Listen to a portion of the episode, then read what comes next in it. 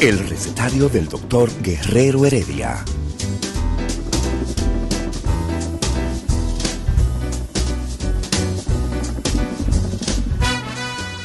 Una respuesta para cada pregunta. Una receta para cada problema. Ven a nuestra propuesta radial, amena, diversa y solidaria. Con alto sentido humano y profesional.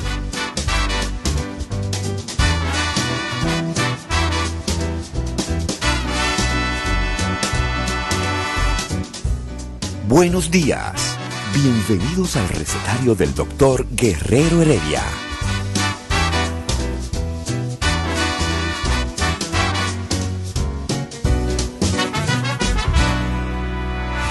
El recetario del doctor Guerrero Heredia. Muy buenos días, dominicanos, dominicanas, de aquí y los de allá.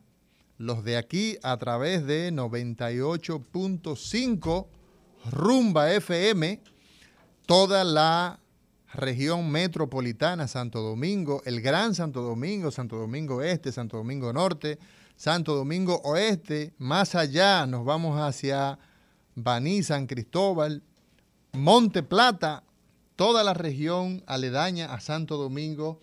La programación de este recetario le llega cada día, lo mismo que en el Cibao, a través de 101.1, Premium 101.1. Esas son las frecuencias compartidas. Y los de allá a través de redes sociales, las plataformas digitales que cada día nos permiten llegar más allá de nuestro espectro radiofónico a través de YouTube, a través de Twitter, de Instagram. Gracias a todos ustedes por su fidelidad, por estar en contacto con nosotros. Nosotros tenemos, vemos eh, una noticia, probablemente algunos dirán, ya esa es periódico de ayer, pero nos preocupa sobremanera y vamos a hacer contacto con el doctor Franklin Gómez de la Cruz Roja Dominicana. Eh, vimos acá la semana pasada o la semana antepasada eh, una escena bastante eh, desagradable donde resultaron varios heridos a propósito de una disputa que existe a lo interno de Cruz Roja Dominicana y una institución que desde el año de los años 20, 27 me parece que de ese año empieza a funcionar Cruz Roja en la República Dominicana. Es una institución internacional, pero actualmente hay una, hay una eh, eh, disputa. Vamos a ponernos en contacto con Franklin Gómez, quien eh, estuvimos conversando con él y pues nos interesa saber cuál es la situación, puesto que entre el Hemocentro Nacional que no acaba de iniciar su funcionamiento y la Cruz Roja eh, Dominicana son las instituciones que, de la cual pende la, la, distribución Banco de Sangre en la República Dominicana, más de 200 mil unidades de sangre eh, en déficit cada año. Muy buenos días, doctor Franklin Gómez. Buenos días, buenos días, doctor García. Eh, mucho gusto escucharle a sus órdenes. Sí, hemos visto, ha trascendido ante la opinión pública nacional la disputa que existe a lo interno de Cruz Roja Dominicana. Incluso vimos que eh, unos videos donde se observa eh, una trifulca donde resultaron incluso algunos heridos. ¿Cuál es la situación que vive en la actualidad Cruz Roja Dominicana? Bueno, mira, Mauri, la Cruz Roja esa institución de carácter humanitario, una institución que debe estar al servicio de la sociedad, de los más desposeídos sobre todo, porque así lo, lo rezan sus principios fundamentales, eh, que son a nivel internacional, que se aplican.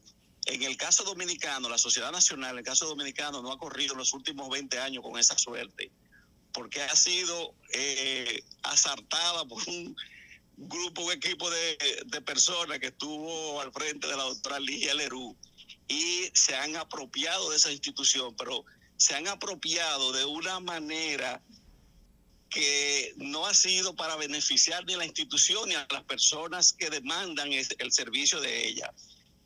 Hay una situación en este momento, para ser más concreto, porque sabemos que el tiempo es bien, bien corto en la, en la, en la radio, y es que en el 2010 ellos de manera irregular desvincularon al primer vicepresidente de la institución. Él, como lo habían desvinculado de manera irregular, llevó los casos a los tribunales ocho años en los tribunales de la República hasta que en el 2018 el Tribunal Constitucional falló a favor de él, mandándolo a reponer como primer vicepresidente. En el 2018 no se nunca se ha acatado la sentencia. Doña Ligia Lerú se, se opuso a reponerlo por encima de la sentencia del Tribunal Constitucional.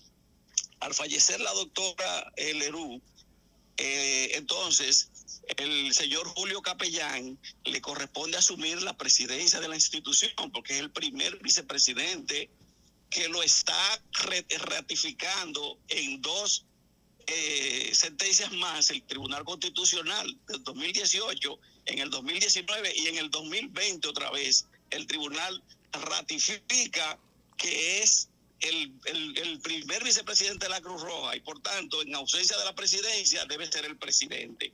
Ellos se han negado a acatar la sentencia y nosotros le estamos haciendo un llamado a las eh, autoridades judiciales, sobre todo a doña Miriam Germán, la Procuradora General de la República, porque no entendemos cómo una persona, una institución va a estar por encima de la ley, va a estar por encima de una sentencia del Tribunal Constitucional. Eso es inaudito, eso eh, para las otras sociedades nacionales. Adelante prácticamente eh, incomprensible de cómo una alta corte es irrespetada y esa sentencia es eh, una sentencia que ha quedado ahí en el, en el vacío. De manera que eso es lo que estamos reclamando, que la fuerza pública, que asigne la fuerza pública para que vaya a posicionarlo. Una pregunta, doctor Franklin Gómez. Cuando pasó sí. a Mauri, sí. cuando pasó eh, la, la, la situación fue que nosotros fuimos a, reponer, a tomar posesión, como dice la sentencia, y entonces ellos de manera agresiva nos repelieron la presencia y la participación de nosotros en ese sentido. A todo esto, doctor Franklin Gómez, pregunta, eh, ¿sigue funcionando, sigue dando servicio la Cruz Roja Dominicana? a la población aún en medio de la situación en la, en la que se encuentra a lo interno? de manera muy precaria, muy, muy, muy precaria. Ella que ha tenido precariedad casi siempre, ahora mucho más precaria todavía con este conflicto. Así es. Bueno, eh, mira, hay una pregunta que eh, uno de, de, nuestros invitados habituales, el doctor Sócrates Sosa, me escucha, ¿no? ¿Me escucha? Sí, hay una pregunta que quiere hacerte el doctor Sócrates Sosa. Adelante, doctor. Ah, sí. Franklin, ¿cómo estás? ¿Qué tal? ¿Qué bueno, tal, maestro? bueno, mira, eh, eh, eh, evidentemente que aunque ya no estoy en la dirección del Hemocentro, yo no me desligo del mundo de los bancos de sangre. Y hemos visto con preocupación que desde hace mucho tiempo la, la, la, entrada de las personas a la Cruz Roja Dominicana había estado muy limitada.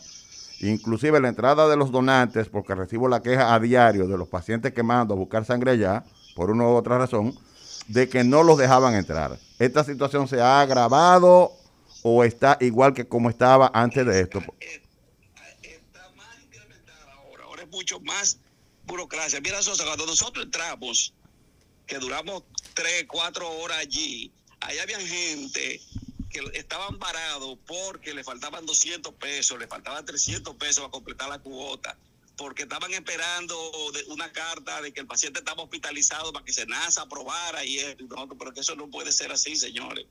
Eso es un servicio que se que necesita que fluya mejor, porque la vida de un paciente puede estar en ese momento en riesgo y el tiempo apremia. Entonces, tú porque a una gente le faltan 200, 300, 500 pesos, tú puedes tenerlo ahí y no despachar el servicio hasta que no, como si fuese una mercancía, que hasta que no se pague un supermercado, una tienda, tú no puedes llevarte el, servicio. Eso no puede ser así. Y eso lo vivimos nosotros recientemente cuando estuvimos ahí en la institución.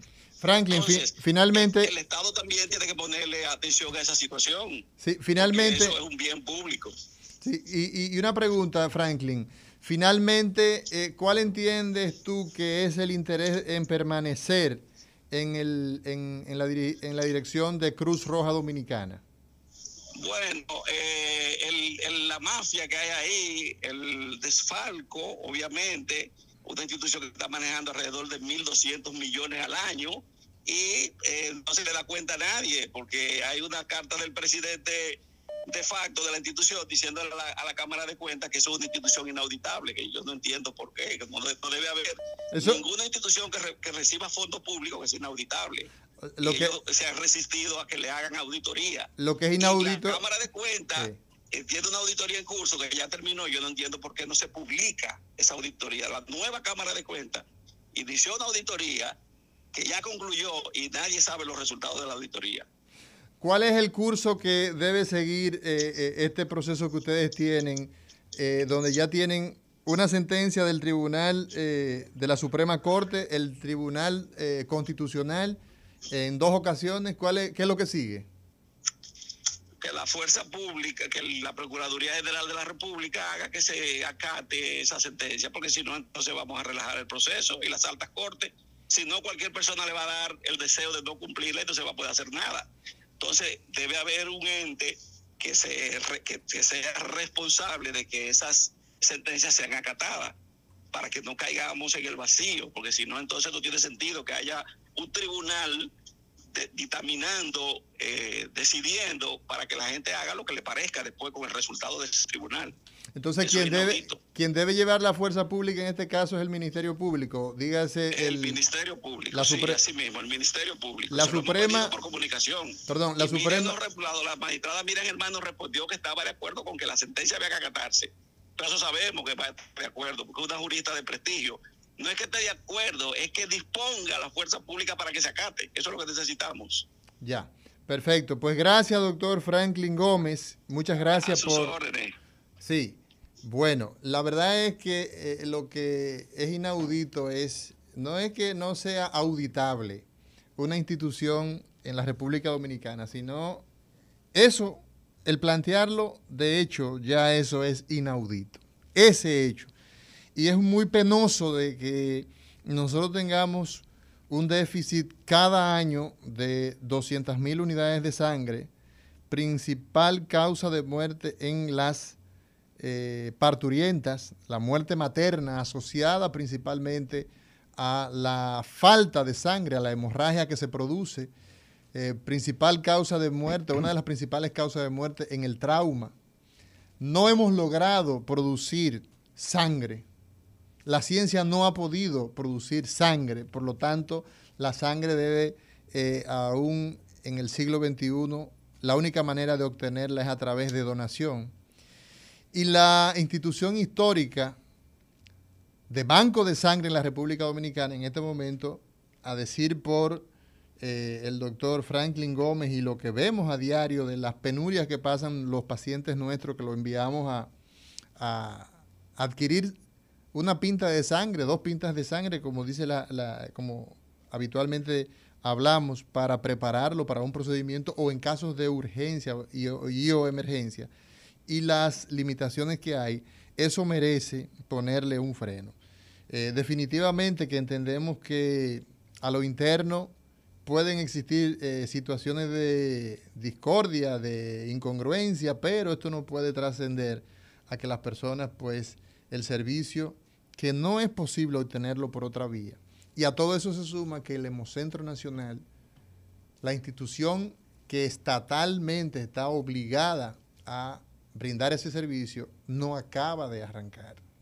Y eso eh, vemos eh, con mucha ah, eh, gravedad la situación de la sangre en la República Dominicana. Existen bancos de sangre clandestinos, aquí se comercializa, se vende la sangre al mejor postor.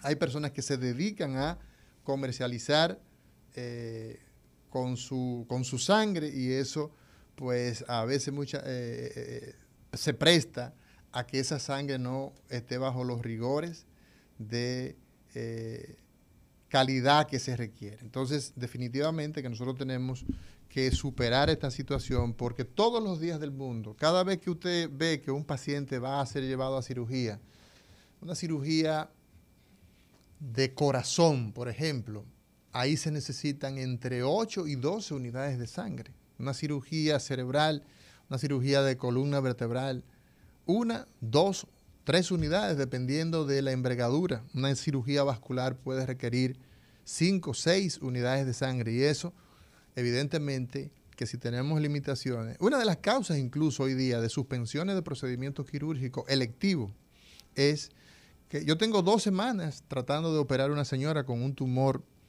eh, a nivel cerebeloso y no ha sido posible porque no han conseguido la sangre. Entonces esto definitivamente que estas instituciones deben dedicarse a promover la donación, a desarrollar estas instituciones y vemos desafortunadamente eh, que pierden el tiempo, desperdician su esencia en luchas intestinas. Bueno, hoy en el recetario tenemos un tema, a propósito de sangre, tenemos en el día de hoy al doctor Sócrates Sosa, Sócrates Sosa, quien es hematólogo, y hoy estaremos hablando de leucemia. Estaremos hablando de una enfermedad que solamente mencionarla nos da miedo, nos da pavor. Las leucemias a lo largo de la historia y hoy estaremos conversando con este querido y distinguido profesional de la hematología. Señor director, vamos a nuestra primera pausa del día de hoy. El recetario del doctor Guerrero Heredia. Muy buenos días a la audiencia del recetario del doctor Guerrero Heredia y este segmento resumen de salud. Este es el programa más pegado en salud de la radio dominicana. Vamos a algunas informaciones.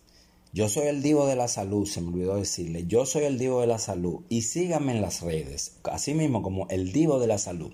Miren, la Corte de Apelación de la Cámara Civil y Comercial de Santiago anuló una sentencia que ordenaba al lanzador Bartolo Colón pagar 4.5 millones de dólares a favor de los médicos santiagueros Sergio Guzmán y Leonel Liranzo esto por un supuesto acuerdo verbal contraído por una operación eh, realizada al brazo del pelotero con células madre.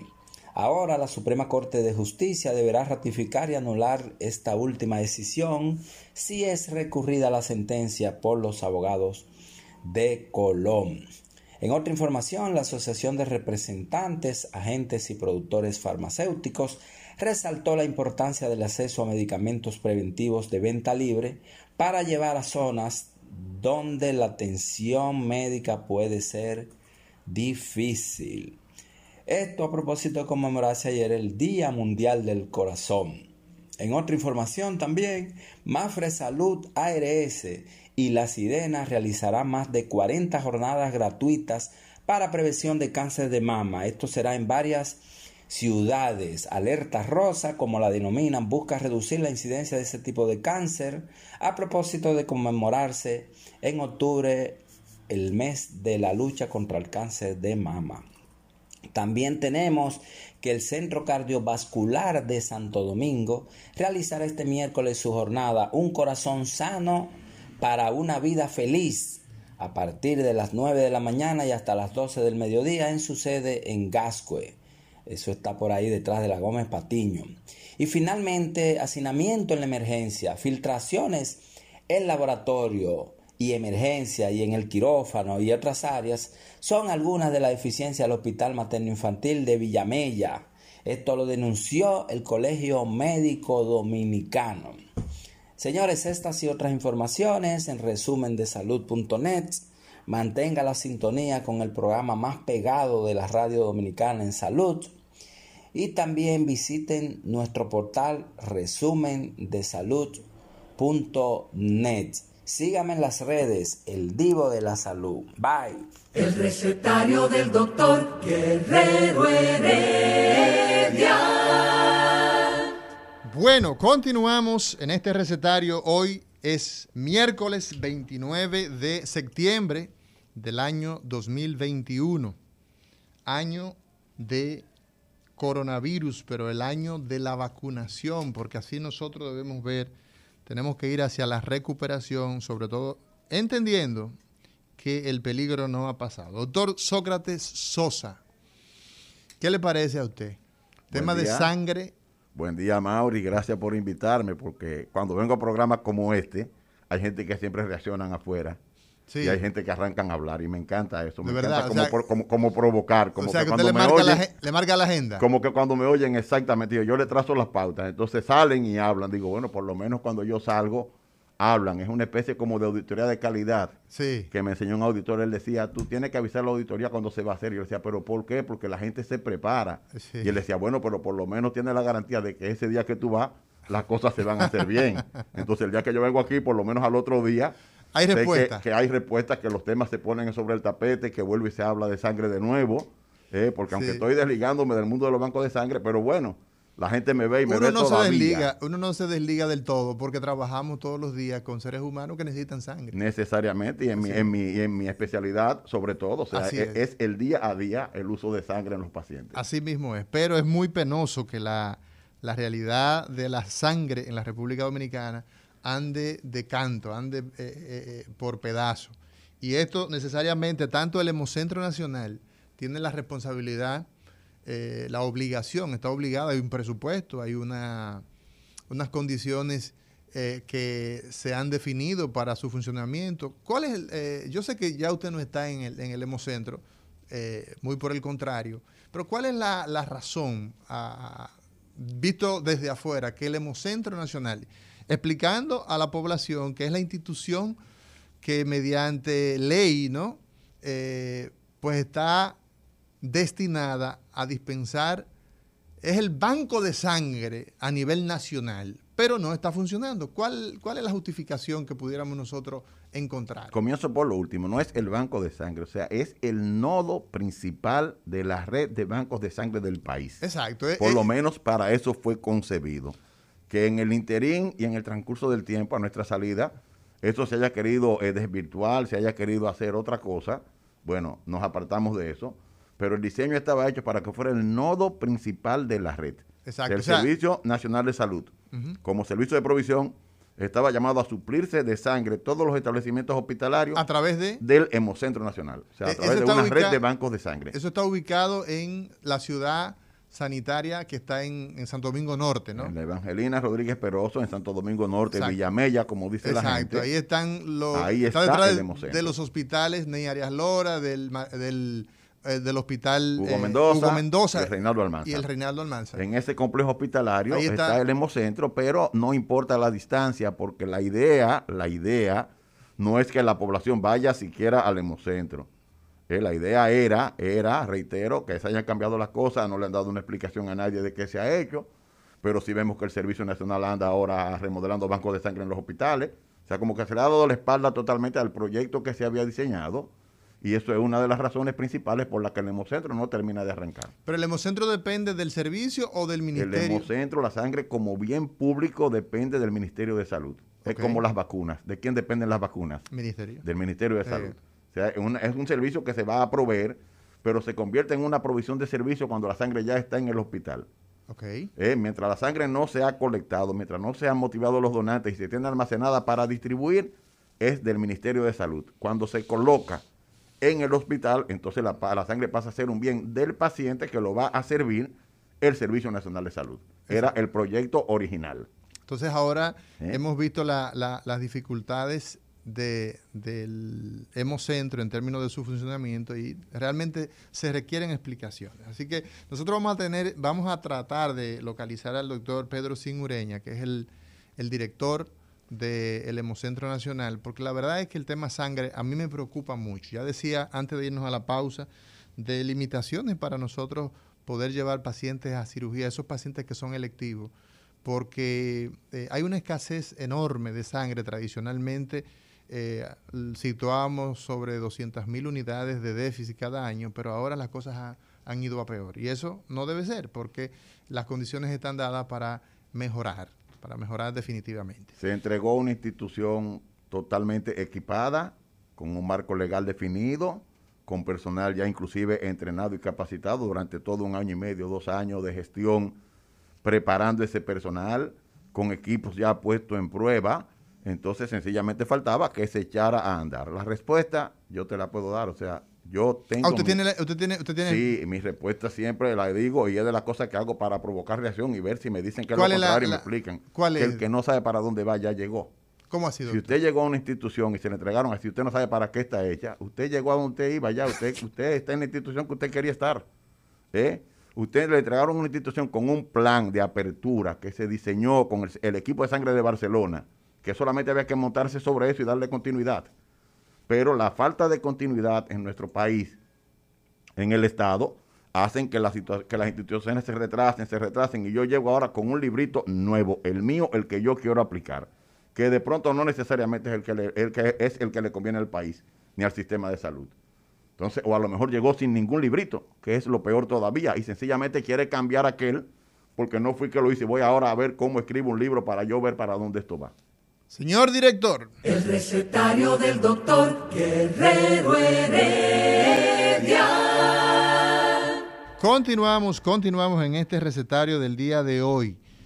La verdad, es que cada vez que nosotros hablamos con el doctor Sócrates Sosa, encontramos que hay respuestas, respuesta a la situación de la sangre. Lo malo es que esas respuestas ya son de un ex funcionario, porque ya usted no está en el, en el, en el hemocentro, pero vivimos los médicos, los quirúrgicos y también los pacientes, por sobre todo, la carencia de la sangre. Así que yo creo que se hace eh, imperioso pues invitar al doctor Pedro Sinureña, porque la verdad es que necesitamos respuesta del tema sangre en la República Dominicana. Doctor Sócrates Sosa, nosotros tenemos en el día de hoy el interés de que la gente que nos sigue, la gente que está pendiente de los temas de salud que aquí pues abordamos, nos enteremos de qué es la leucemia. Ustedes hematólogo. Y entonces yo creo que pudiéramos nosotros comenzar por ahí. ¿Qué es la hematología? ¿Qué es un hematólogo? Bueno, un hematólogo, como su nombre bien lo, eh, como su nombre lo explica la semántica, es el médico que se dedica al estudio de la sangre, o sea, al estudio de las enfermedades de la sangre. Al estudio de la sangre como tal, o sea, porque no necesariamente la sangre tiene que estar enferma. Fíjate que Iniciamos hablando de banco de sangre, los donantes no son pacientes, son donantes. Son donantes. Son diferentes, son gente que están sanos y que hacen el acto de donar. Entonces el, hematólogo tiene que tener el conocimiento de qué hay en esa bolsa, para qué sirve esa bolsa, qué se extrae de esa bolsa y para qué se La famosa pinta, ¿verdad? La famosa pinta. La famosa pinta. Entonces el hematólogo es el profesional de la salud, es un médico. ¿Debe ser médico el hematólogo? para la parte clínica sí, porque hay analistas que estudian hematología, hematología, hacen la parte del laboratorio, del estudio de la sangre desde el punto de vista laboratorio. Exacto, entonces es el médico que se dedica a la sangre en términos general y, evidentemente a las enfermedades ¿ah? de ese tejido, del tejido sanguíneo. Correcto. Entonces, correcto. ¿qué se requiere para que un médico se convierta en hematólogo? Estudiar medicina primero, claro está, tener el grado en la universidad. Después de ahí tiene que hacer tres años de medicina interna y después cursa dos años de la especialidad como tal.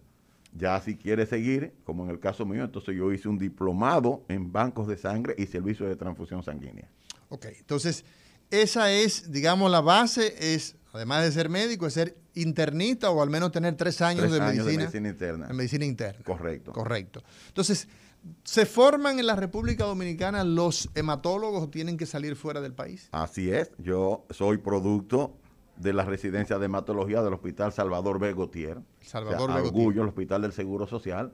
A orgullo, como digo yo, cuando me quieren echar un poquito de vaina a la gente, de que yo vengo, digo, yo soy del Max General Gautier. Del más General, del más General Gautier. El Hospital Salvador, el Salvador Gautier en la República Buque insignia de formación durante muchos, muchas décadas Ese hospital pues llevó la, la, la, vanguardia, estuvo a la vanguardia. Creo que todavía sigue siendo un hospital de, a pesar de las limitaciones en su funcionamiento, sigue siendo una escuela de mucha importancia en nuestro país. Es correcto, o sea, fue por años el hospital que tuvo el mayor número de residencias médicas del país. Y todo, todo, todo el mundo quería entrar a, a la, al Gautier como primera opción, así es. Correcto, así, así es, es. Así es. Doctor, el tema de la enfermedad conocida como leucemia. ¿Qué es la leucemia?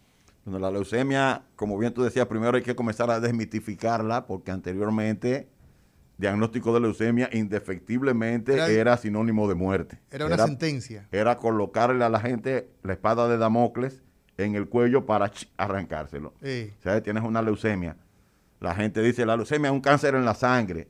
Sí, es un tipo de cáncer en la sangre porque la leucemia no es más que la proliferación o el crecimiento anormal de un grupo de células blancas, o sea, los glóbulos blancos tienen varios grupos, uh -huh. pero de un grupo de células blancas de forma anárquica y desordenada en su forma inmadura en la mayoría de las leucemias. Una pregunta, doctor, antes de continuar. Cuando usted dice que es un cáncer en la sangre, entonces a mí me interesaría que la gente que nos sigue, la gente que nos está escuchando, que nos está viendo, pues sepa de forma muy simple, porque le hablamos a la gente para que el pueblo llano entienda cómo está constituida la sangre.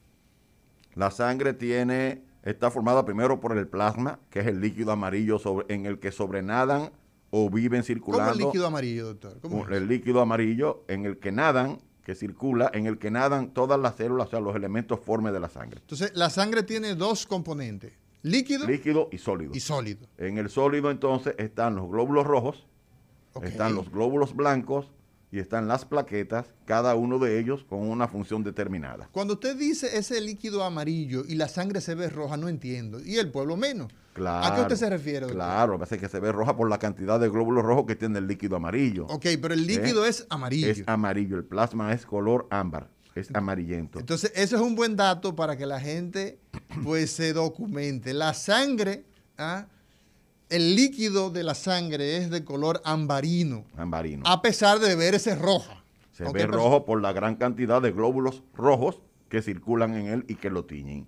Exacto. Si han tenido la oportunidad de ver eh, un tubo de laboratorio, uh -huh. en el laboratorio cuando, uno cuando le le sacan sangre, sangre ¿eh? Lo deja un poquito ahí y en el tiempo ve que los glóbulos rojos se van al fondo y arriba se queda. ¿Por qué se van al fondo? Doctor? Porque pesan por el peso que tienen. Porque son sólidos. Por la gravedad y porque son sólidos. Son sólidos. Entonces, Así es. arriba se queda el líquido ese de color ambarino, que ambarino, usted señala. ambarino. Si tienen la oportunidad y lo quieren ver todavía más, más se ve y se ve macroscópicamente, o sea, se ve sin el uso de microscopio.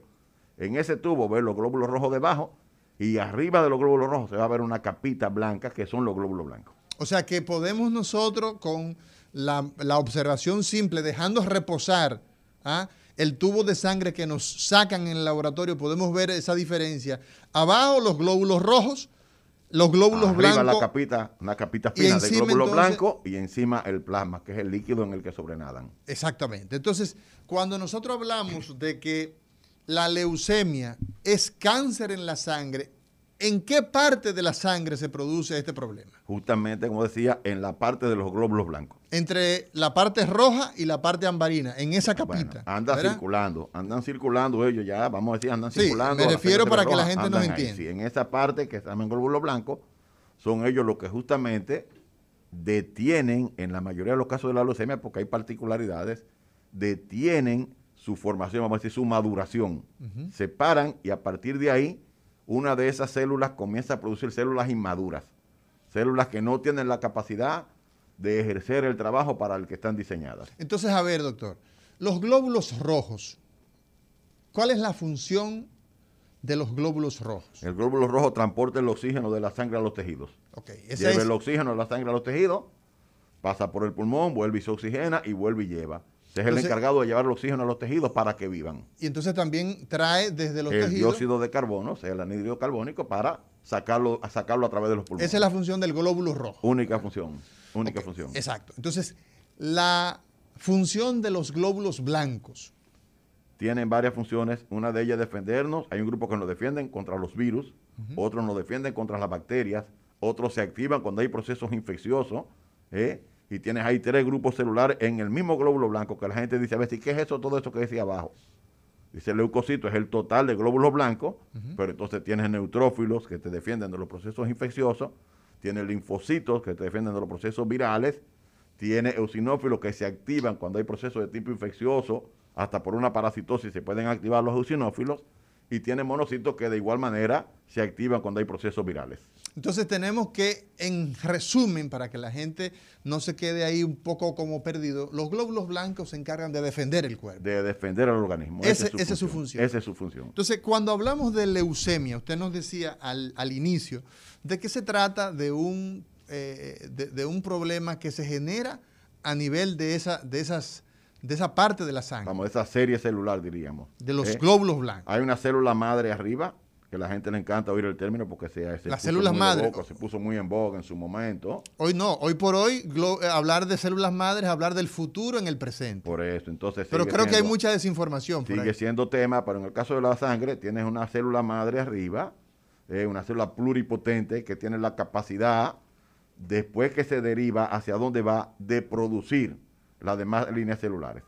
O sea, la misma célula madre, si viene, hay una parte de ella que van a hacer producir glóbulos blancos. Hay una parte que va a producir glóbulos rojos y otra parte entonces se va a quedar siendo para la parte plaquetaria, que son fragmentos de una célula que se sueltan y sirven para la coagulación. Entonces tenemos que de esa célula pluripotencial que usted ha señalado, que es la célula madre, digamos. célula madre. Formamos glóbulos rojos, glóbulos blancos y plaquetas. ahora bien, doctor. Correctamente. Ahora bien, doctor. Cuando nosotros hablamos de la sangre como tal, ¿en qué parte del cuerpo se produce, se fabrica la sangre? La sangre se fabrica en el vaso, la sangre se fabrica en el vaso, en la médula ósea. Eso es en el hueso. Eso se llama tejido hematopoyético, el tejido productor de sangre, correcto. La médula ósea es el tuétano de los huesos, como dice la gente. en el tuétano. En el tuétano de los huesos. Cuando uno agarra un pollo, por ejemplo, en el muslo del pollo, y coge gustito sacando esa es, como una especie de, morcilla. Como un tejido esponjoso. Sí, pero, eh, exactamente. pero sabe a morcilla. Exactamente, porque es un tejido rico en sangre, precursores hematopoyéticos. Entonces la ¿Eh? sangre se produce en el hueso. En el hueso. En el hueso. En el hueso. Y específicamente en el centro del hueso. En el centro del hueso. En el adulto, en el niño hay muchos huesos produciendo sangre, pero en el adulto, al final, cuando ya te desarrollas, queda produciendo sangre de los huesos, solamente los huesos planos son los que producen la mayor cantidad de sangre. Entonces tendríamos acá en la, pelvis. Costilla, la pelvis, las costillas y la tabla ósea. Okay, son los huesos que diríamos en un niño tú puedes sacar la médula ósea de la, del hueso de la tibia. De la tibia. De la tibia, el hueso de la pierna. la pierna. el cancañal, como dice la gente. El, que duele cada vez que, duele. un cantazo ahí. En el niño lo puedes sacar ahí, pero en el adulto, si haces el intento, no vas a obtener gran material porque no tiene, ya ese hueso no está siendo productor. Quedan produciendo sangre en el adulto los huesos planos. Entonces, a ver, la leucemia, ¿por qué se produce? ¿Cuál es el, origen de...? Hay una base genética, sin duda alguna. Hay una base genética para muchos de los tipos de leucemia desconocida, para otros ya conocidos y la ciencia va caminando en ese sentido. Y por eso decía que ya no es sinónimo de muerte, porque en la medida que la ciencia avanza y se logra determinar cuál es la alteración cromosómica, como ya pasa en algunos tipos de leucemia, que se produjo, o sea, qué hay en tu genética que produjo eso, entonces se trabaja ya en la cura o en la solución definitiva. Mientras tanto, lo que vamos es dándole palo con quimioterapia para tú lograr evarrer todo y las complicaciones propias de la, de la enfermedad. En el caso de la leucemia, como hablamos de una célula madre, después que esa célula se forma, la célula dice, bueno, yo voy a hacer glóbulos blancos. Entonces hay un precursor de glóbulos blancos. Y esa misma serie entonces va diferenciando los diferentes tipos celulares. En un momento dado, por un problema genético, se para la maduración, se para el desarrollo, vamos a decir, de esa célula, y a partir de ahí comienza a producir células anormales, células malas, células inmaduras. Es como digo, que tú tienes, si tú sales a la calle ahora y tú tiras policías a la calle de 8 años, no puñemos, la delincuencia no va a seguir son, Son muy maduros. Pues, no tienen capacidad. Son, muy tiernos, son, niños. Son, muy, niños apenas. En el caso de la mayoría de las leucemias, eh, lo que ocurre es eso, la separa la maduración celular y comienzan a proliferar, o sea, comienzan a reproducirse estas células inmaduras. Con la gran desventaja de que mientras las células se dividen por mitosis, o sea, una célula da origen a otra célula, se parten dos, decimos. eso es lo que habitualmente ocurre, ¿no? Eso es lo que ocurre habitualmente, no, y sigue ocurriendo en la mala. Solamente con una desventaja. Que no se para. No, que la mala se produce cuatro, se reproduce cuatro veces más rápido que la buena. Entonces, cuando una buena te, te parió dos células porque se dividió en dos, la mala va por cuatro. Entonces te va desplazando las buenas. Se va desplazando la buena. Cuando la mala va por cuatro porque sigue reproduciéndose, la mala va por 16. Y así de manera exponencial.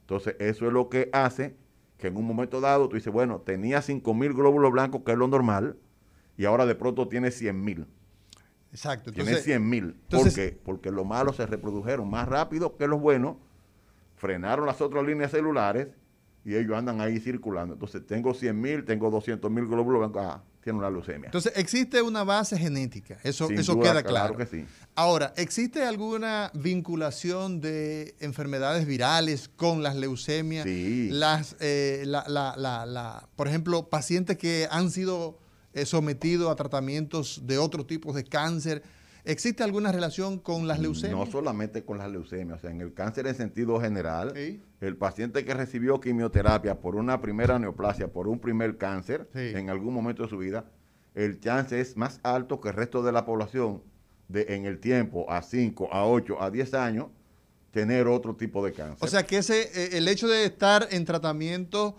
oncológico, con quimio, con radio, es un factor de riesgo para las leucemias. correcto, para cualquier cáncer. Para cualquier cáncer, pero en el caso eh, eh, que nos toca hoy. Cáncer, sí. Hay casos de leucemia que están asociados a la exposición de químicos también. Así. A la exposición del benceno. Bueno, el caso de la, del benceno, la gasolina. Que es un diluente que se utiliza, eh, está en la gasolina, pero también lo usa mucho la industria. O sea, para, para limpiar tanques en la industria la gente que esté expuesta al benceno tiene un chance mayor de tener leucemia. Hay leucemias asociadas directamente a la exposición a químicos como el benceno, reitero. Entonces, eso es un, esos son, digamos que las personas que están ante estas exposiciones tienen mayor posibilidad de desarrollar leucemia. Correctamente, está demostrado eso. Cuando el, virales, virales sí. El virus linfotrófica de las células T humana. ¿Qué es eso, doctor? Es un virus, es un virus, como familia del HIV. ¿eh? un virus linfotrófico, familia del HIV. Ese virus también está asociado a la aparición de ese virus a algunos tipos de leucemia. Hábitos tóxicos como el tabaco, doctor. Cáncer, no leucemia. En términos generales. Cáncer de pulmón. Cáncer de pulmón. Claro. Pero las leucemias per se no han sido asociadas. el tabaquismo no, no El tabaquismo como tal. Así es. Doctor, cuando hablamos de leucemia, ¿cuáles son los... Hablamos de leucemia como una sola enfermedad o está clasificada en... ¿Tiene alguna clasificación? la leucemia tiene varias clasificaciones, varias clasificaciones. Tiene la serie en la sangre, en el mismo glóbulo blanco hay dos series entonces. Hay una serie que son los linfocitos y otra serie que son los mielocitos. Entonces tiene leucemia asociadas a uno y a otro. Linfocítica y mielocítica, ¿no? Asociadas a uno y a otro, exactamente. Entonces, tengo leucemia, primero la clasifico en si son agudas o si son crónicas. ¿Qué significa eso de agudo y crónico? La persona con una, leucemia aguda y crónica, la gente asocia la cronicidad a malignidad. Si una leucemia crónica, la gente abre los ojos. Sí. Digo, eso es en el digo, no, digo, no. Tener una leucemia crónica en un adulto, del tipo que sea, es una bendición, si se quiere ver así. Dentro, del, dentro del problema. Claro es una enfermedad que muchas veces se descubre por casualidad. O sea que no tiene una sintomatología tan, tan agresiva. Florida, porque ha ido, esos glóbulos blancos han ido aumentando, han ido aumentando poquito a poco, poquito a poco. La gente sigue su vida. Y un día llega al médico porque me dice que me siento muy cansado a veces y cuando como me siento lleno.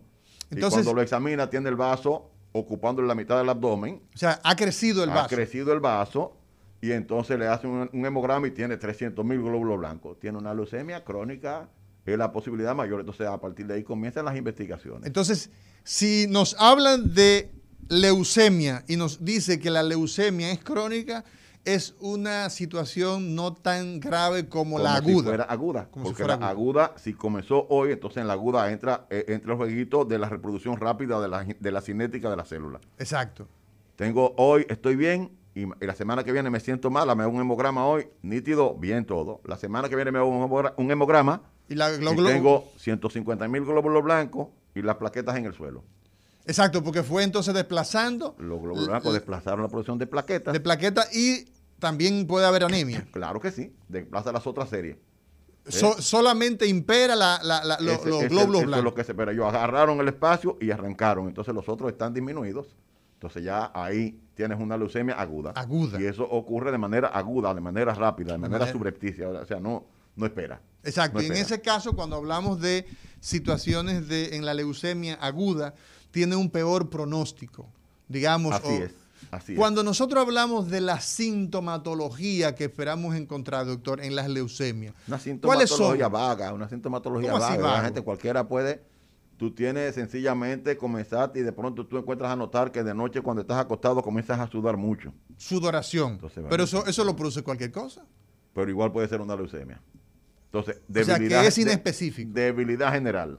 Exacto. Como dice, puede tener, puedo, puedo tener una anemia pura y simple y no una leucemia, pero un cuadro de debilidad general te puede, asociado a las demás cosas, puedes asociarlo a una leucemia, fiebre, fiebre, agrandamiento de los ganglios linfáticos de las reumas, ¿Por, como dice la gente. ¿por qué crecen los, los ganglios linfáticos de la leucemia? Porque ellos son filtros, ellos son filtros, ellos están ahí para atrapar todo lo que entienden que no debe seguir circulando, como se está produciendo de esa forma anárquica esos glóbulos blancos, entonces ellos Atrapan, pa, pa, pa, y se aumentan de tamaño. Y crecen. Y se aumentan de tamaño y crecen. O sea, Entonces, las las- reumas, como dice la gente. Las reumas a nivel del cuello, a nivel de la ingle, donde quiera. lado, en la ingle, en el cuello, intraabdominalmente, o sea, dentro del abdomen tenemos ganglios que lo vemos en sonografía, en tomografía, Claro. se ven de gran tamaño y en gran cantidad. Así es. Eh, eh, en los codos, a veces los hemos encontrado, tú lo encuentras en los codos, a donde quiera, porque el tejido linfático está, se ha diseminado Está en el- todo nuestro en cuerpo. todo el organismo, con su función y están ahí haciendo su trabajo.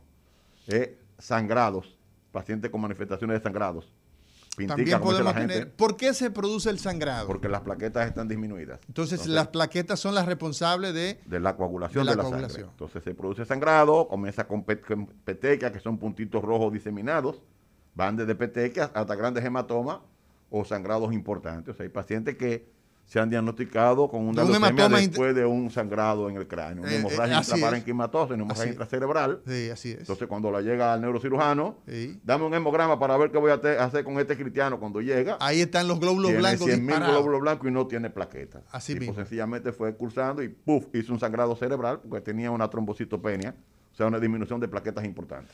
La pérdida de peso. Es, es común Es encontrar en común los- también, o sea, lo, eh, lo que se llaman síntomas constitucionales en medicina que son fiebre, pérdida de peso, eh, anorexia, o sea, pérdida del apetito, eh, eh, deseo, falta de deseo por hacer las cosas cotidianas, están la gran mayoría de ellas asociadas a la sintomatología de pacientes con leucemia.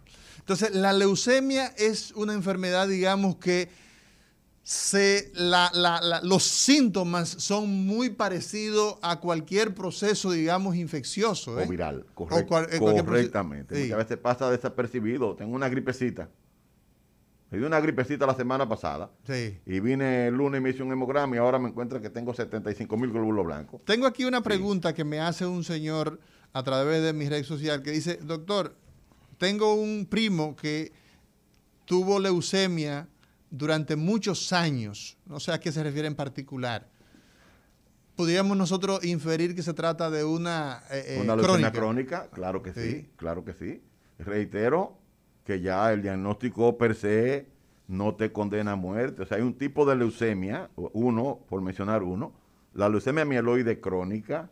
que es de- ¿Mieloide qué significa? Que es del de la grupo... serie mieloide, del grupo mieloide, y crónica que se instaló Que poquito tiene mucho poco, tiempo. mucho tiempo. Sí. Esa leucemia anteriormente, como digo, uno veía venir el progreso de ella, porque muchas veces se quedaba estacionaria, pero en muchos pacientes evolucionaba. Hoy en día se identificó que hay un cromosoma responsable de que eso ocurra. O sea, las ciencias Hay una- genéticas nos han una- permitido identificar un cromosoma. Así es, hay una, un cambio de dos, de dos de los cromosomas, o sea, uno tiene en el mapa genético, tiene los cromosomas, hay un cambio de dos de ellos y se fusionan y ocasiona lo que se llama el cromosoma Filadelfia, el ya identificado. Sí. Entonces, cuando tengo una leucemia mieloide crónica con el cromosoma Filadelfia positivo, ¿Eso hay un significa? medicamento que se llama imatinib, eh, que es un anticuerpo monoclonal específico para esa, para esa, vamos a decir, para ¿Qué esa, significa que es un anticuerpo monoclonal para la gente, la gente de, de, de Villaconsuelo? No Eh, de Villacón, para cualquier Villacón. dominicano común y corriente. De o sea, que no sea médico, que no sea médico. ¿eh? Significa que va a atacar directamente a esa, es monoclonal, directamente a esa clona, a ese grupo celular. Exacto, es específico para ese grupo. Específico para eso. Y es un tratamiento con pastillas, o sea, ni siquiera es quimioterapia. Exacto. Y en la gran mayoría de los casos revierte totalmente esa leucemia hasta desaparecer. Solamente que hay que estar tomando el tratamiento continuamente como me tomo yo la pastilla para la hipertensión arterial. O la diabetes. O para la diabetes. O sea, que se convierte en un tratamiento de por vida. La, la presión arterial, la hipertensión arterial, la diabetes, son enfermedades crónicas. Crónicas, no, hay que vivir con ella. Hay que vivir con ella. Así mismo es. la leucemia también es no transmisible.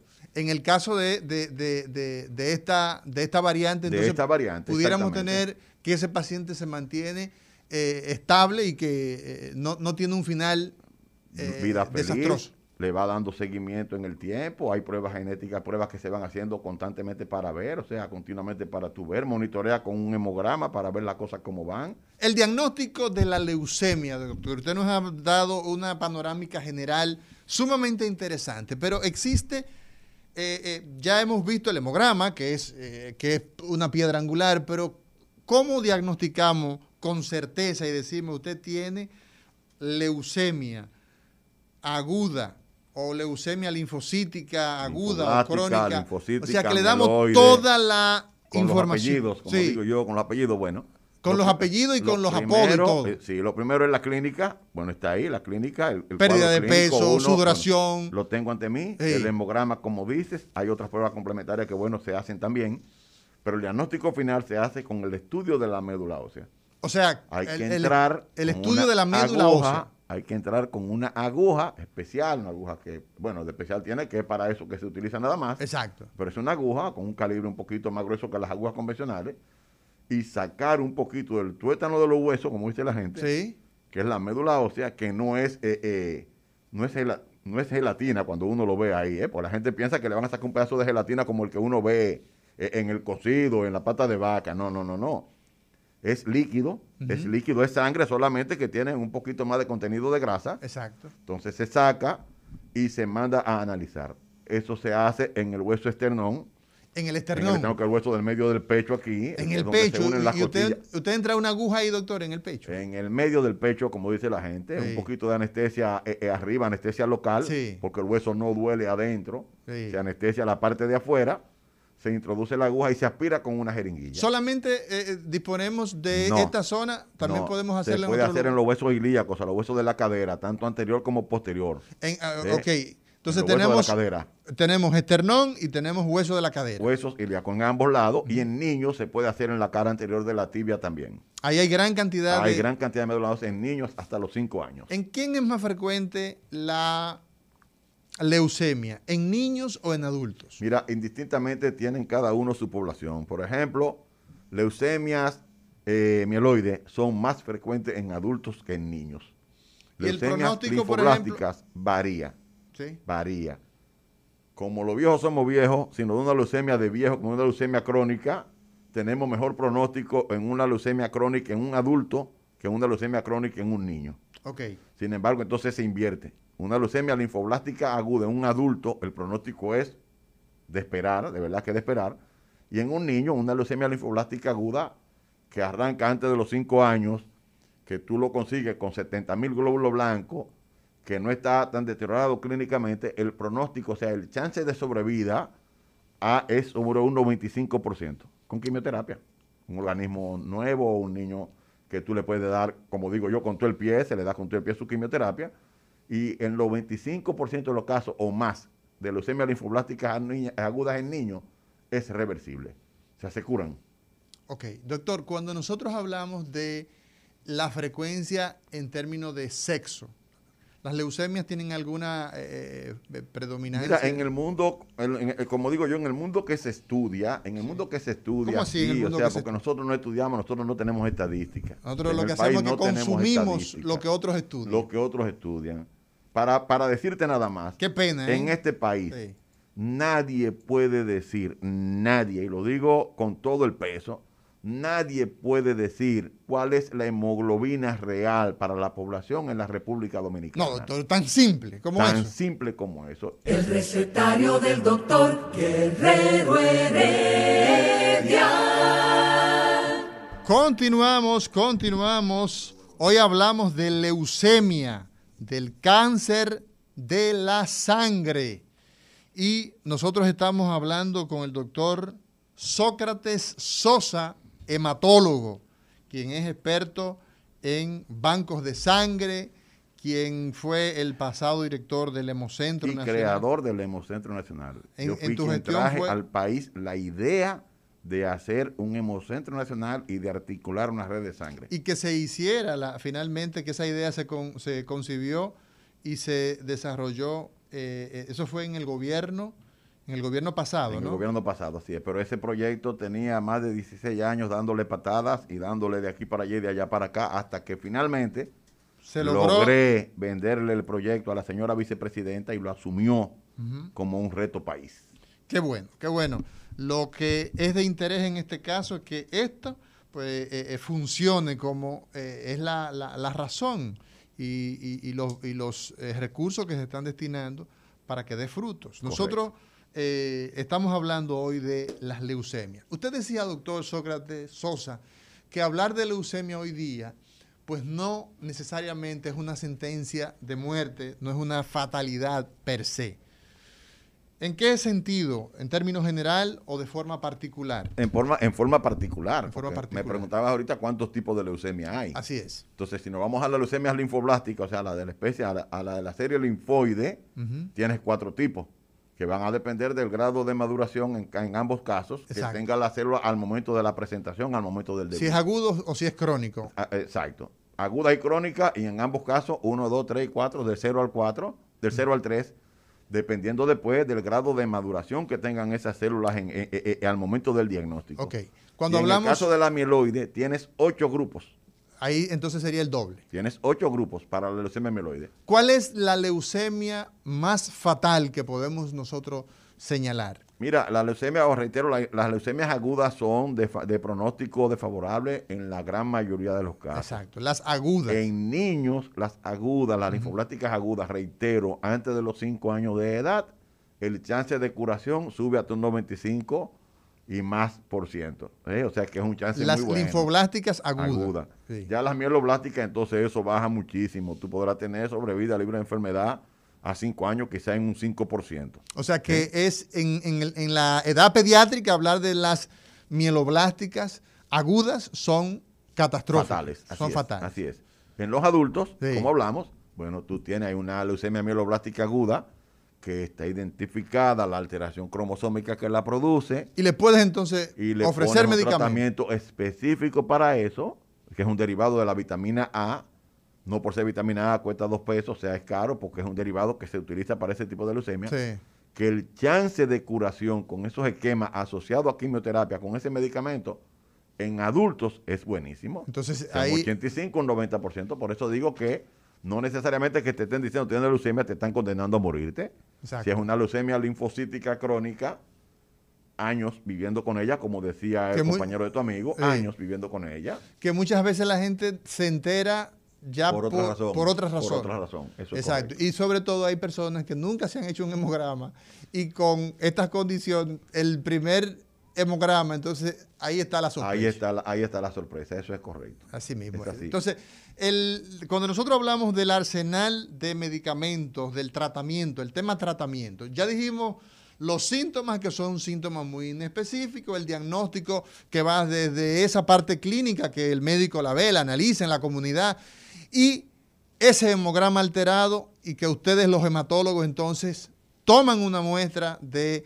esa sangre, digamos, original en las crestas ilíacas, en el esternón o en el caso de los niños en la tibia para hacer un aspirado de médula ósea y entonces ahí viene el reporte final, ¿verdad? El reporte final, cuando yo me formé hace 20 y pico de años, Ajá. lo hacía uno sentado mirando las células en el microscopio. O sea que lo hacía el El hematólogo. hematólogo sentado. Hoy día, Hoy en día esa muestra hay que mandarla a un laboratorio especializado exacto, para que te identifiquen, como hablamos, esa, esa clona celular, ese grupo de células y que te digan, tienes una célula mieloide con el cromosoma Filadelfia positivo en la inmunogenética de ese paciente. Entonces esa muestra hay que mandarle a Estados Unidos. Entonces se hace inmunistoquímica esa sangre. Inmunistoquímica y se hace genética o biología molecular. Y eso entonces aporta el beneficio eventual del tratamiento. Correcto, correcto. El saber mucho de esto nos va, nos, nos, orienta hacia dónde. Hacia el diagnóstico final, final, como decías, o sea, tiene un nombre, tiene dos nombres, generalmente le ponemos, y tiene uno o dos apellidos. Exactamente. O sea, tú tienes una leucemia mieloide crónica, cromosoma Filadelfia positivo. Este es un diagnóstico acabado de un tipo de leucemia. Y eso inmediatamente orienta al hematólogo qué hacer. El tratamiento que lleva. Los tratamientos no los inventamos, como estábamos hablando hace un ratito de la hemoglobina, que no sabemos cuántos tienen, copiamos los que tienen los otros. Exacto. Lo mismo ocurre con esto, no inventamos nosotros los protocolos. Existen unos libros que se discuten cada año en los congresos internacionales, que se meten nuevas moléculas, que se sacan otras moléculas, y te dice el esquema de manejo ideal para esa leucemia que tiene ese paciente es, este. Y están los esquemas de tratamiento que nosotros lo usamos, usamos siglas para ello. Nosotros tenemos en el día de hoy al doctor Sócrates Sosa, hematólogo, un hombre con el que se puede hablar de sangre sin salir ensangrentado. Nosotros tenemos, doctor, tratamiento de la leucemia, existen algunos fármacos identificados. Si pudiéramos nosotros de forma resumida eh, abordar esta parte y sobre todo al pueblo, yo creo que ya es tiempo de ir empalmando con la población a través del 809-682-9850, es la línea local, 809 809-682-9850 y desde línea internacional a 833, o sea, 1-833-380-0062. Muy buenas, diga usted. Saludo. Saludándole. Yo eh, necesito que el doctor me hable de la... Espérate, espérate, wow. Ay, se me fue. Leucemia. Las leucemias. No, no, no, falsemia. De la falsemia. Y ese, es, y, ese, y ese es otro aroma, ¿verdad? Pero ¿qué es la falsemia brevemente, doctor? La falsemia es una, un déficit de la hemoglobina de la sangre. Es una anemia, ¿no? Es una, un tipo de anemia uh -huh. ocasionado por un cambio de dos aminoácidos que dan como, como consecuencia el que el glóbulo rojo, en vez de tener la forma redondita que tiene, pues se llama glóbulo rojo, es redondo, uh -huh. Con un céntrico en el medio hundido, uh -huh. eh, no tiene esa forma, sino que tiene la forma de media luna, Exacto. la forma de Entonces, es incompleto. Es incompleto. Diga usted, buenas. Buenas. Hola. Doctor, una persona que muere de mieloma múltiple, le dijeron que tenía cáncer en la sangre. ¿Por qué también eso es un cáncer en la sangre? Mieloma múltiple. Esa es otra patología hematológica, el mieloma múltiple. Sí. Es una neoplasia de otro tipo de células que se llaman células plasmáticas, uh -huh. ¿eh? Que ocasionan un daño en el hueso, que el hueso se va rompiendo, que puede ocasionar daño renal. Particularmente yo le digo a la gente, a mí el mieloma múltiple yo no le digo a los pacientes que tienen cáncer en la sangre, porque el mieloma múltiple, la gente tiene que entender, el, el cáncer se trata con quimioterapia. Y ya el mieloma múltiple no se trata con quimioterapia. Exacto. Entonces no, no, no es, yo para mí, yo digo una neoplasia, o sea, una formación nueva de células plasmáticas que no tienen que estar en la sangre en la cantidad que aparecen y dañan los huesos y dañan los riñones también. Así es, y termina eh, produciendo afectación en, en diferentes partes sin embargo, del cuerpo. Columna, por ejemplo. Sin embargo, como la señora trajo el tema, es una entidad de pronóstico eh, eh, que ha mejorado muchísimo sí. hoy en día con el tratamiento específico que son los inhibidores del proteosoma. O sea, que es una parte de la célula, que hay medicamentos que van directamente a eso y mejoran o desaparecen también, solamente que por un tiempo eh, eh, que no podemos determinar cuál es. Sí. Buenas, diga usted. Buenas tardes, ¿cómo está, querida Mauri? Muy bien, muy bien, el doctor, gracias. El doctor invitado. Sócrates Sosa, hematólogo. Sócrates Sosa. Eh, es la doctora Molina que te habla. Hola, Bella. Hola, Bello. Mira, qué lindo, qué lindo eres. Mira, eh, de Amaury, de verdad que sí, que ese es un tema muy importante, hematología, enfermedades, patologías de la sangre. Eso es sumamente importante para la población. Casi, no, yo creo que es el primer programa de ese tema que se ha eh, hecho en el programa.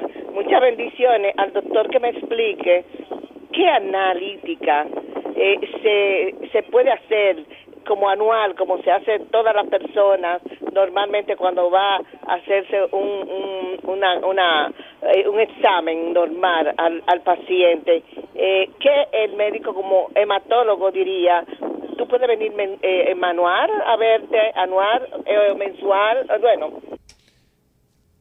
Bueno, los hematólogos, como digo, como digo, somos especialistas del segundo o tercer nivel, no del primer nivel. Exacto. Yo, la gente no, no- yo no, no pretendo, yo, ¿verdad? Me gustaría mucho tener el consultorio lleno de gente queriéndose hacer un chequeo anual, Sí. porque yo pago universidad todavía de los muchachos, ¿eh? Pero no sería la idea, la idea sería que en su seguimiento anual, Pero un hemograma es médico va a hacer un hemograma, bien orientador. hará, claro, eh, 100%, el un, hemograma un- te va a un- orientar. un hemograma con 70 mil glóbulos blancos. Eso no es una infección. Brinque Eh, y corra, no deje que el médico le diga allá en la comunidad que no, que eso es porque tiene una amigdalitis. Brinque y corra y busque un hematólogo si él no le está refiriendo. Así mismo es. O sea, que yo le respondería a usted. Yo le respondería, mire, con un hemograma, eso orienta. Hay gente que nunca en su vida se han hecho un hemograma, no han ido donde un médico. así es. Entonces, cuando se descubre esto, eh, es porque las cosas son difíciles. Buena.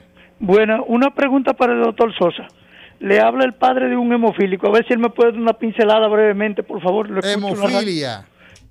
Lo interesante sería saber aquí en el país hay una fundación de apoyo a los hemofílicos Sí. que agrupa a todos los hemofílicos. La hemofilia es otra patología del que podemos pasarnos una mañana entera hablando también. Sí, que lo vamos a dejar ¿eh? entonces para otra mañana. Porque es una alteración eh, en la coagulación del paciente. En uno de los factores de la coagulación, en alguno de ellos, que produce entonces que la coagulación no siga su curso normal y el paciente tenga tendencia a sangrar. Yo al oyente, si él no está afiliado, si él no conoce, que busque en las redes de la Fundación de Apoyo al Hemofílico, Fundación de Apoyo al que Hemofílico. por años han hecho un trabajo excelente con ese grupo de pacientes y con esa patología en el país. Excelente. Buenas, diga usted. Buena, ¿cómo están? Bien. Qué bueno, yo sí me alegro. Gracias. Charlie. Óigame, doctor, Sí. ¿por qué algunas personas tienen los glóbulos eh, rojos más grandes que otras personas? ¿A qué se debe? ¿A qué se debe eso, doctor? Bueno, si son más grandes que los de otra persona, primero hay que ver si es una condición de cada uno. Sí. Digo, la población, todo el mundo no somos parejitos, o sea, todo el mundo no tiene un tamaño con una regla. Así mismo es. Alguna gente son más grandes, otros son más chiquitos. Así es. Y en el tamaño de los glóbulos rojos hay un rango amplio para el tamaño. ¿eh? O sea, lo- eso se mide con un índice que se llama BCM en el hemograma, eh, que puede ir desde 81 hasta 95. Entonces, el que tiene 81 va a tener los glóbulos rojos más pequeños que el que los tiene 95 y son normales. Y son normales. Pero hay patologías y enfermedades que producen glóbulos rojos grandes. Por ejemplo, una gente que tenga un- una falta de vitamina B12 Ujú. o de ácido fólico, los glóbulos rojos van a estar más grandes que lo normal por un problema de maduración del mismo. Bien, buenas. Buenas, Diga usted. un placer escucharlo siempre. Para nosotros una honra. Gracias, gracias. Quisiera preguntarle al doctor, ¿qué recomendación se podría dar a una persona que siempre los parámetros de los glóbulos blancos estén por debajo de, de su ra- de rango que establece la, la analítica normal? Le escucho en la radio. Eso, eso generalmente, generalmente está, eh, eso no tiene ninguna condición patológica. O sea, 15 a 17% de las personas eh, tienen los glóbulos blancos por debajo de lo normal. 15 a 17%. 17% de, lo- de las personas. Pero es un grupo alto. doctor. Claro que sí. Si lo quiero volver loco, como digo yo, si lo quiero volver loco, le digo que vaya al consultorio estatal y le haga una película y le haga un aspirado de médula ósea. No, no, pero ¿Eh? usted, usted es un hombre serio. ¿Entiendes? Bueno, se hace, Sí. se hace. Eh, tengo pacientes que vienen de Estados Unidos con un aspirado de médula ósea hecho porque tenía 3.500 blancos. Digo, pero esto ha sido una constante. Entonces, además de esto, hay una neutropenia, o sea, una disminución, Cuando hablamos de disminución, hablamos de... de- una, una neutropenia, o sea, disminución de un tipo de los glóbulos blancos que está descrita neutropenia familiar. Cuando busca, lo tiene el papá, lo tienen los hijos, lo tienen los hermanos. y No hay eso que hacerle a ese, Particularmente yo no se lo hago. porque tiene una condición familiar. Ese es un dinero que yo no lo quiero porque yo no quiero el dinero que no me corresponde. O sea, no le hago un aspirado de médula ósea a nadie porque tenga esa condición.